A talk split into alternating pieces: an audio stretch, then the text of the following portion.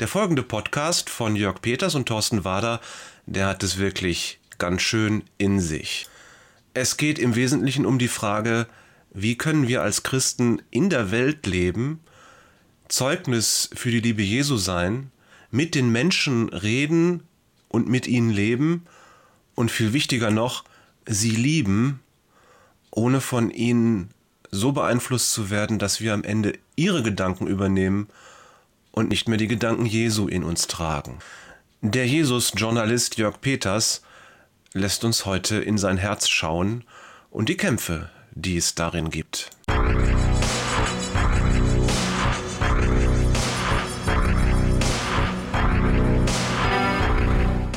Mission Impossible.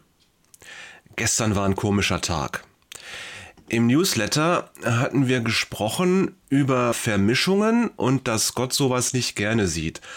Im Buch Esra in den Kapitel 9 und 10 ging es da speziell um Ehe. Natürlich ist damit nicht gemeint, dass ein Deutscher keine Italienerin heiraten darf und ein Mensch mit dunkler Hautfarbe keinen mit heller Hautfarbe und so weiter und so fort. Gott ist kein Rassist. Gott hat alle Menschen geschaffen, jeden einzelnen von uns, und er liebt auch jeden einzelnen von uns.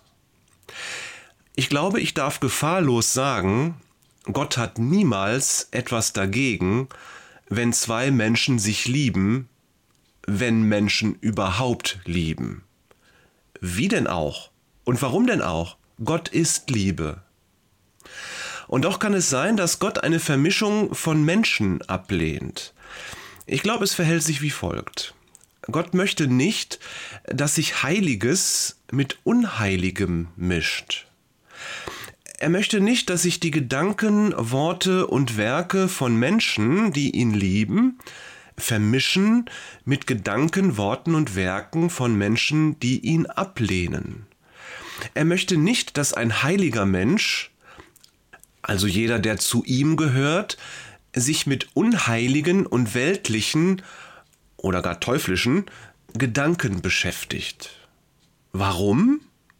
Weil uns die Gedanken, Ideen, Meinungen und Überzeugungen von anderen beeinflussen. Immer und ob wir es wollen oder nicht. Dafür können wir nicht weglaufen und wir können auch nicht einfach sagen, nee, bei mir ist das nicht so. Das wäre schlicht naiv und widerspricht jeder Lebenserfahrung. Ich habe das gestern selbst erfahren. Lass mich kurz erzählen. Am Montagabend hatte ich mit ein paar Geschwistern eine Unterhaltung, in der es unter anderem um die abgehängten Bibelverse am Berliner Humboldt Forum ging. Ich gebe zu, mich nervt das. Und anscheinend schwelt dieser Unmut versteckt in meinem Inneren weiter, wie so ein kleines Stück Kohle, das du abends im Kamin vergisst. Die Gedanken an dieses gottlose Treiben schwelten in mir und haben mich beeinflusst. Gestern beim abschließenden Rechtschreibtest des Newsletters passierte es dann. Mein Mac, also mein Computer, hält mir besserwisserisch unter die Nase, dass dieses Wort Mischehe nicht mehr gern gesehen ist, um es einmal salopp auszudrücken. Ein kleiner Einschub von Thorsten Wader. Ich habe keinen Mac, ich habe einen Windows-Rechner, der macht genau dasselbe. Und da sollte man auch das Wort Ungläubige vermeiden, weil da meckert der Rechtschreibtest auch. Wirklich wahr.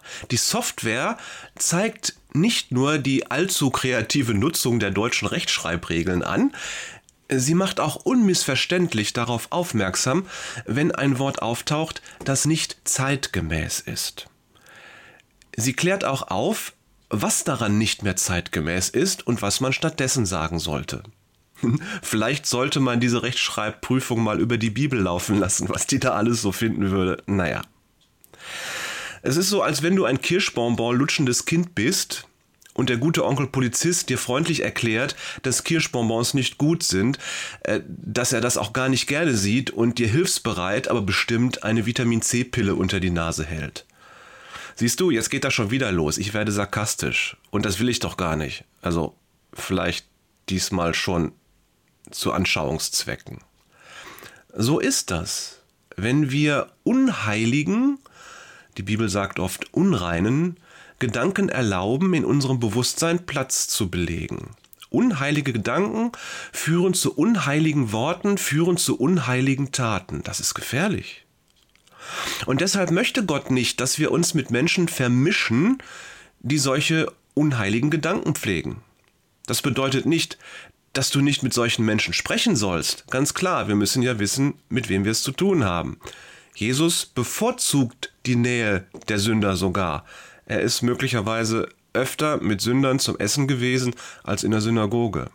Aber dass Jesus mit den Sündern gegessen hat, bedeutet nicht, dass er sich mit ihnen identifiziert hat, sondern er hat sie eingeladen zum Reich Gottes. Er hat nicht ihre Gedanken übernommen, sondern hat ihnen seine mitgeteilt. Aber es bedeutet, dass du nicht im Kreis der Spötter sitzen und teilhaben sollst an dem Falschen, was sie tun. Erzähl ihnen lieber von Jesus. PS. Luther wird das Zitat zugeschrieben, Ihr könnt es nicht verhindern, dass die Vögel der Sorgen über euren Köpfen fliegen, aber ihr könnt dafür sorgen, dass sie keine Nester darauf bauen. Und Luther weiß, wovon er redet.